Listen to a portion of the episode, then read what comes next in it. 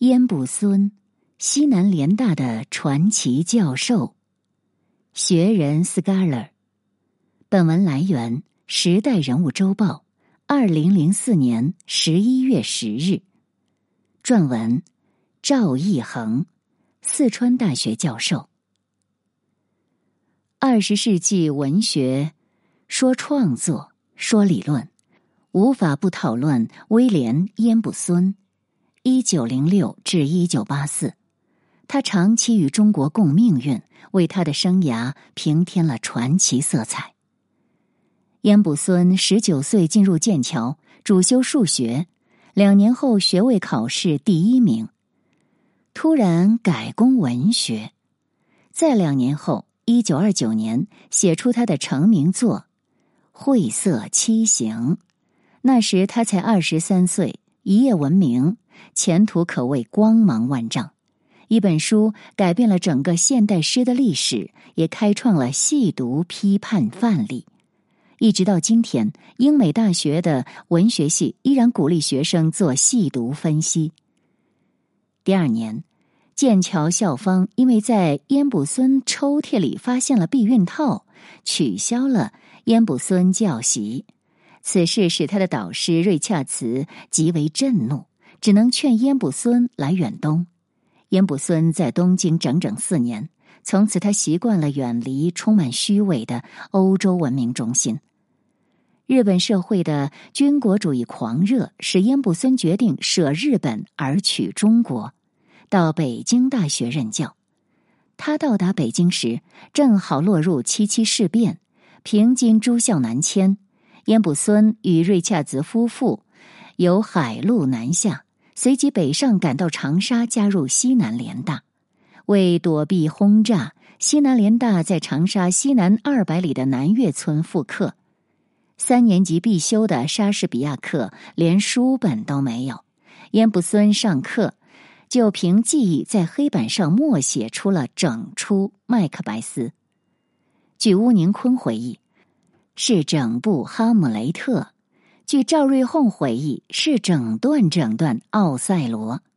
有一点是肯定的，在长沙时期，烟卜孙只凭记忆上课。赵瑞宏先生说：“战士孔总之中，上烟卜孙的课，让人恍然觉得如秦火之后天下无书，如是背诵整部经书授徒。”烟卜孙成为西南联大传奇人物，还因为他的诗人风度，极端不修边幅，而且好酒贪杯。有一夜到上床时，他把眼镜放在皮鞋里，第二天踩碎了一片，只好半壁江山，坚持抗战。烟卜孙与闻一多、吴宓、冯友兰成为四大热门教授。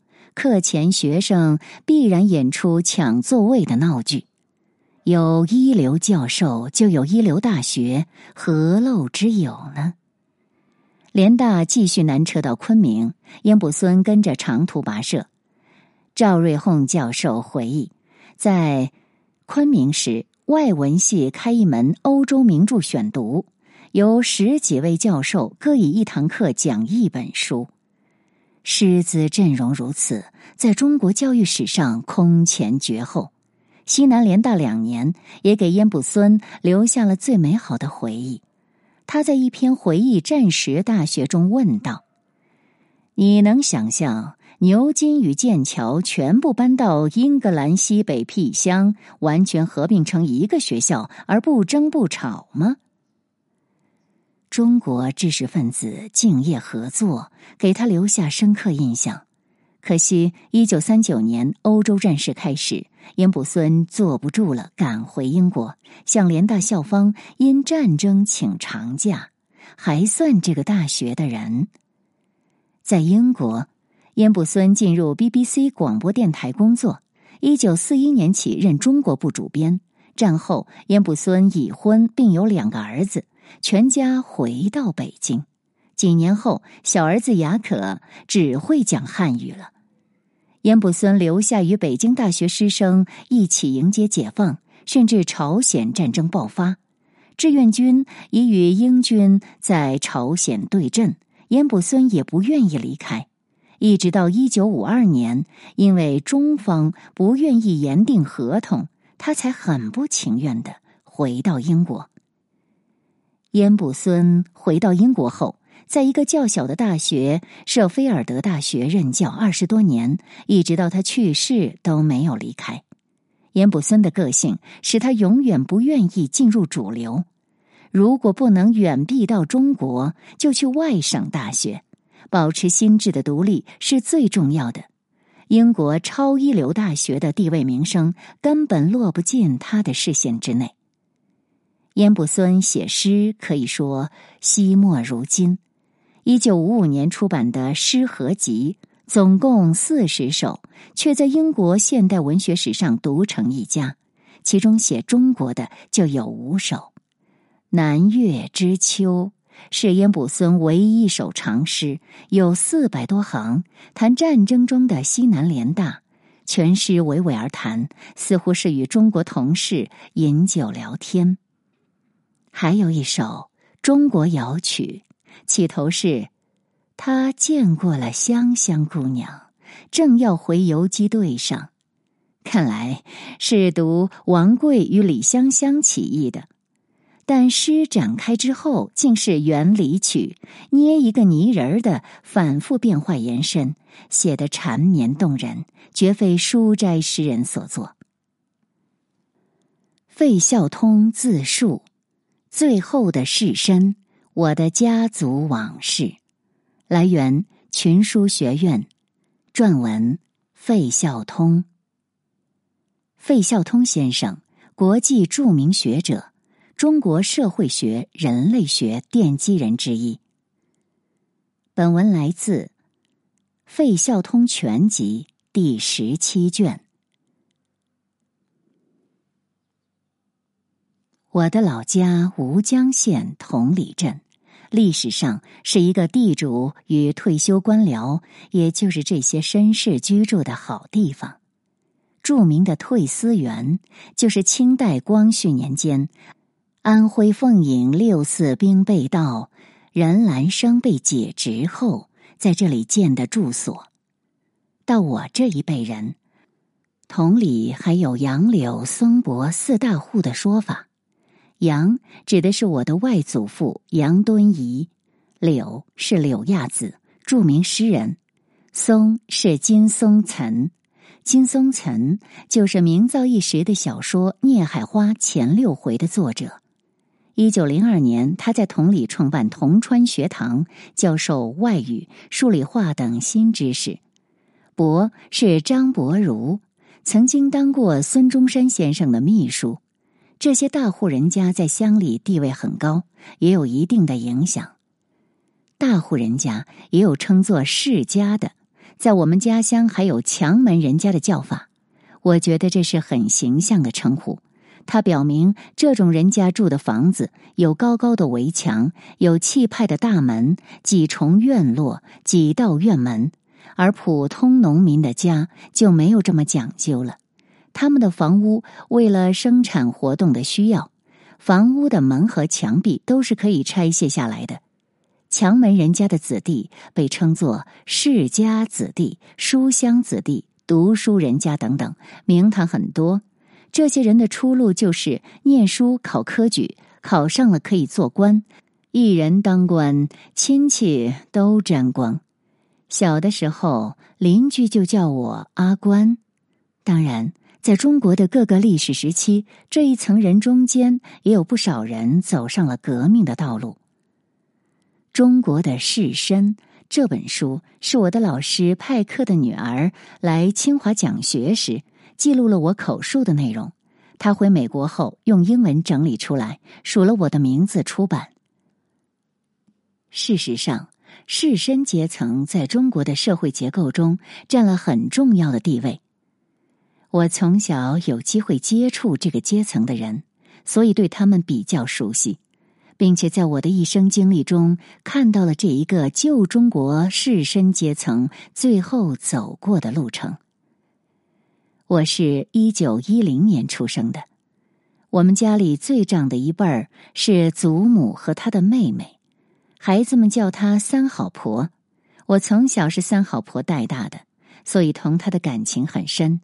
家里的不少事情是从她跟我絮絮叨叨的讲话中了解到的。祖母家姓周，她在我十几岁时去世了。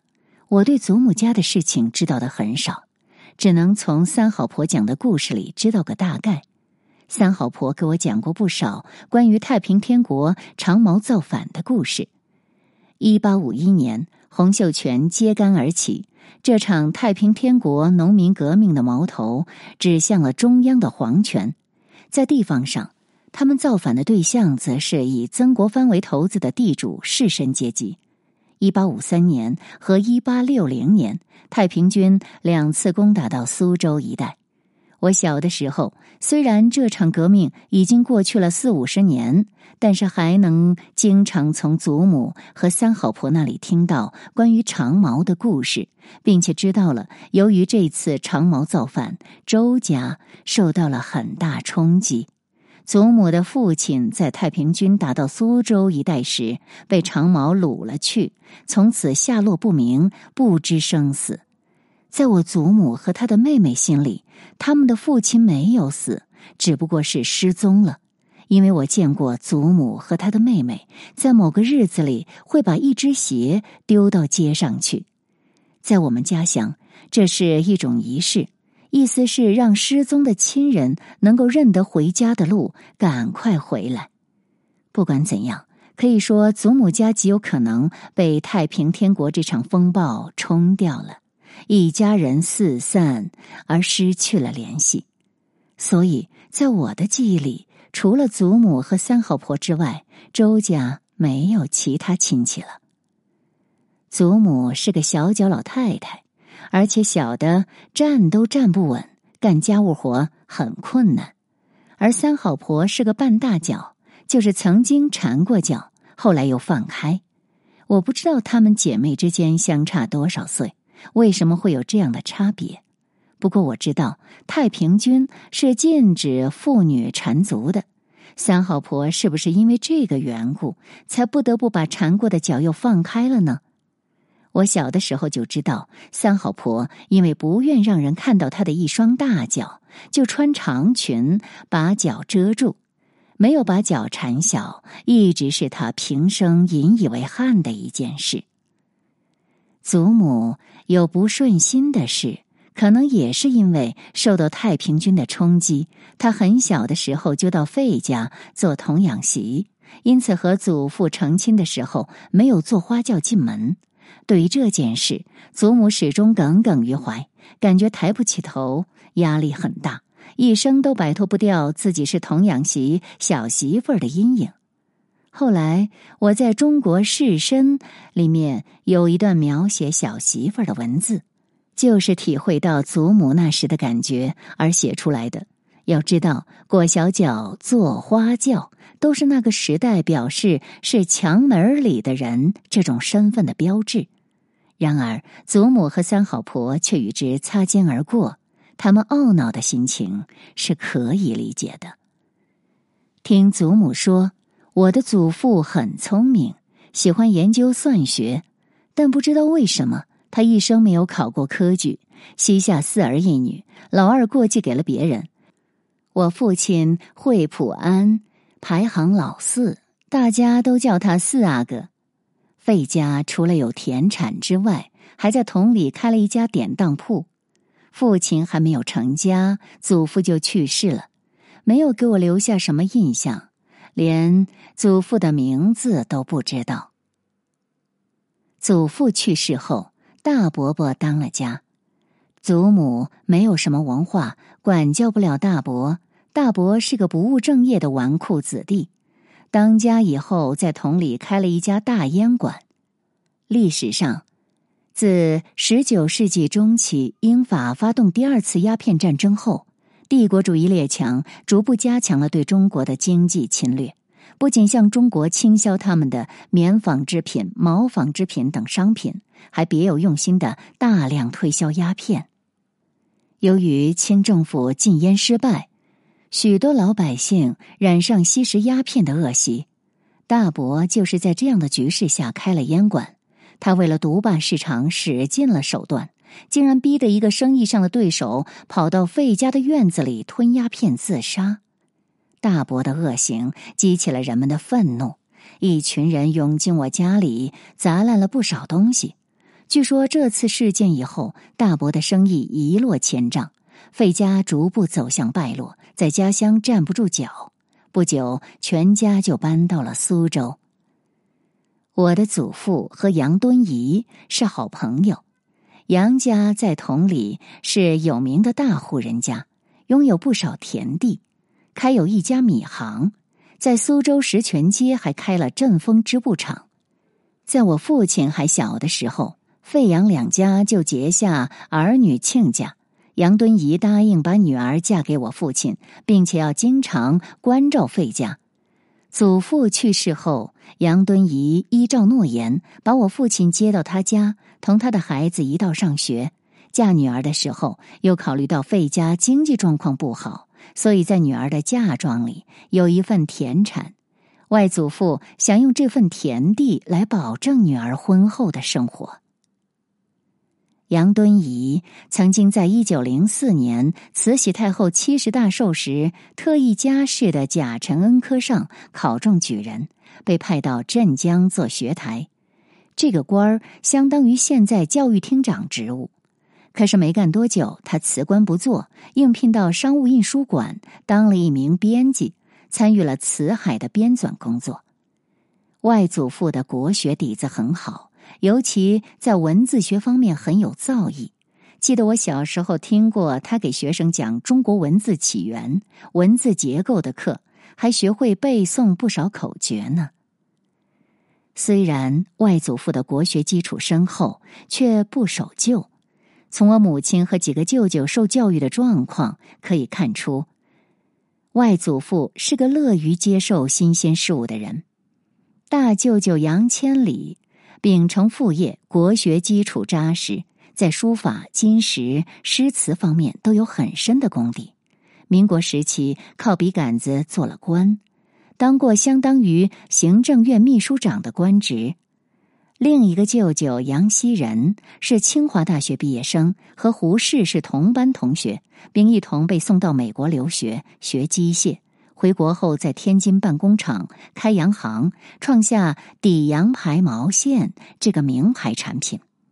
还有一个舅舅杨佐陶，也留学美国，后来在好莱坞画动画片，参与有名的动画片《白雪公主》和《七个小矮人》的制作。六舅舅学西医，是一名医生。最小的杨希廖舅舅是建筑设计师。解放前，在上海设计过好几处像剧场这样的大型建筑。解放后，调到北京，参加了北京十大建筑的设计工作。我的母亲杨任兰毕业于当时最新潮的上海物本女学，可以说是中国第一批接受西方教育的女学生里的一个。后来，她一直是站在当时社会潮流的前边。我手头有一张一九一一年母亲抱着我同哥哥姐姐一起照的相片。有趣的是，照片上两个哥哥身穿幼儿园制服，手里拿着红十字小旗。这在九十年前的中国是很少见的。原来是因为当时母亲在家乡开办了吴江县有史以来的第一家蒙养院，就是幼儿园。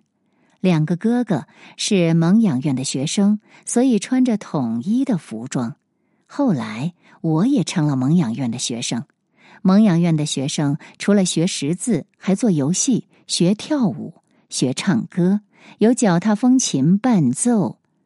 那时候这些事都是很新鲜的。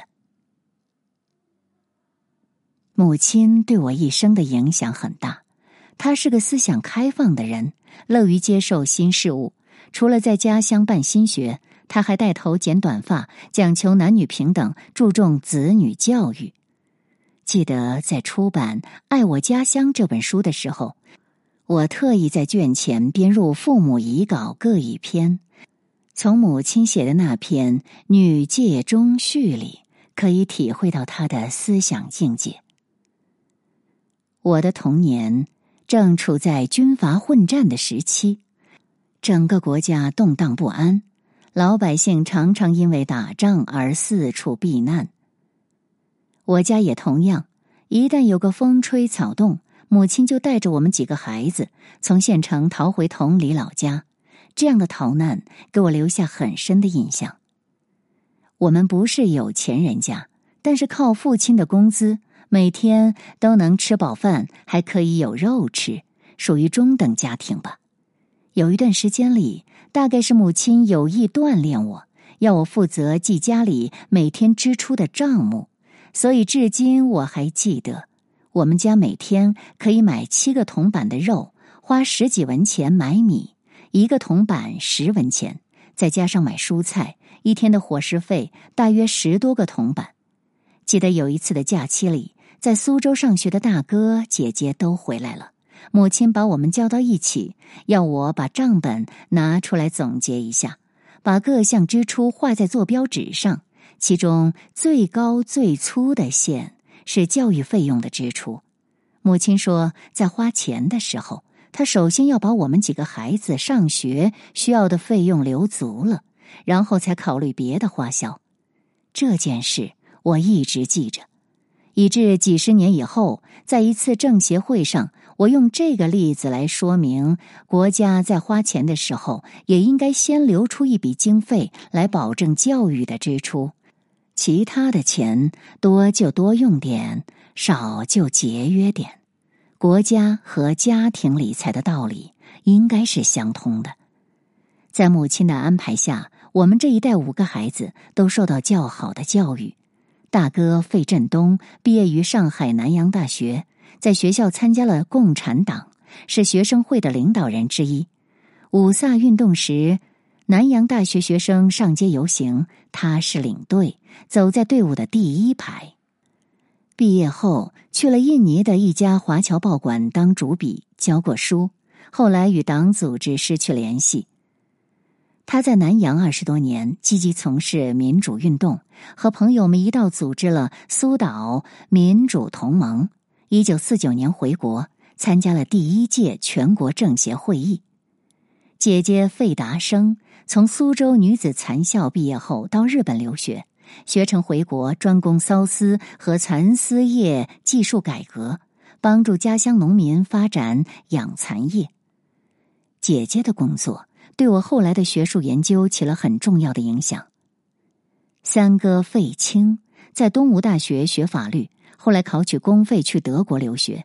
解放前，他屡屡在法庭上为共产党员和进步学生辩护。解放后，在中国政法大学当副教务长，是中国法律界的元老。四哥费霍受舅舅的影响。进苏州工业专科学校学土木建筑专业，哥哥姐姐们做人做事的榜样，对我起了很好的影响。我自己则是受到了从幼稚园到大学一套比较完整的教育。后来又到英国留学，留学是用清政府庚子赔款的钱，其实这是美国人用中国人的钱来资助中国的年轻人出国学习，有很强的政治性。目的是要培养出受西方思想影响的一代人，加深西方文化对中国的影响。他们这样做的结果，确实在中国造就了一批接受西方文化的知识分子。就是这批人发起了五四运动，从西方引进科学和民主的思想。我父亲曾经考中清王朝最后一届秀才。科举制度废止之后，吴江县把他们这一批人送到日本留学，学的是教育学。我听父亲说，他们这些留学生并不懂日文，日本学校请懂得中文的老师给他们上课。又由于日文在文字上同中文有部分相通，所以在日常生活中，他们和日本人可以下围棋，可以进行笔谈。父亲回国以后，在家乡创办了吴江中学，还应张謇的邀请到南通当过教员。他在南通教书的这一年，我出生了。为做纪念，父亲在我的名字里用了一个“通”字。父亲一生没有离开过教育工作，在当江苏省试学的时候，经常到全省各地的学校巡视做调查。有时候他会带回一些地方志，这些书常常引起我的兴趣。我在小学、中学的时候就喜欢写文章，我是班上办壁报和校刊的积极分子。我之所以喜欢写作，是从喜欢看书开始的。还在小学的时候，我的一位姑父从上海为我订了一份商务印书馆出版的少年杂志。每一期杂志，我都很用心的从头看到尾。时间长了，就产生了给少年投稿的念头，而且我投的稿真的在那上面发表出来了。当时看到自己的文章用签字印在白纸上，非常激动。它成了一股强烈的诱惑力，鼓励我不断写作。从此，写文章就成了我学生时代最大的爱好，影响了我一生。因为文章写的不错，高中毕业时我还获得了学校奖励的一个写着“国文猛进”的银牌。我小的时候。念过一点古文，曾经用古文体写过几篇文章，自以为古文基础还好，其实只能说是中文底子还说得过去而已。要是说国学，那么我的基础就差得多了。我认为，所谓国学，不仅仅是懂得古文，还要对中国的哲学思想、人文思想有深刻的理解才行。我在这方面。没有下过功夫，基础不够扎实，研究的也不够深入。一本书读懂中国乡土，理解中国。费孝通社会学经典著作《生育制度》，此书是费孝通社会学经典著作之一。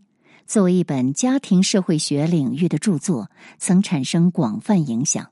关于婚姻的本质、家庭中夫妻双方的沟通、婚姻所不可避免的痛苦的特性等等，费老在书中都有精彩论述。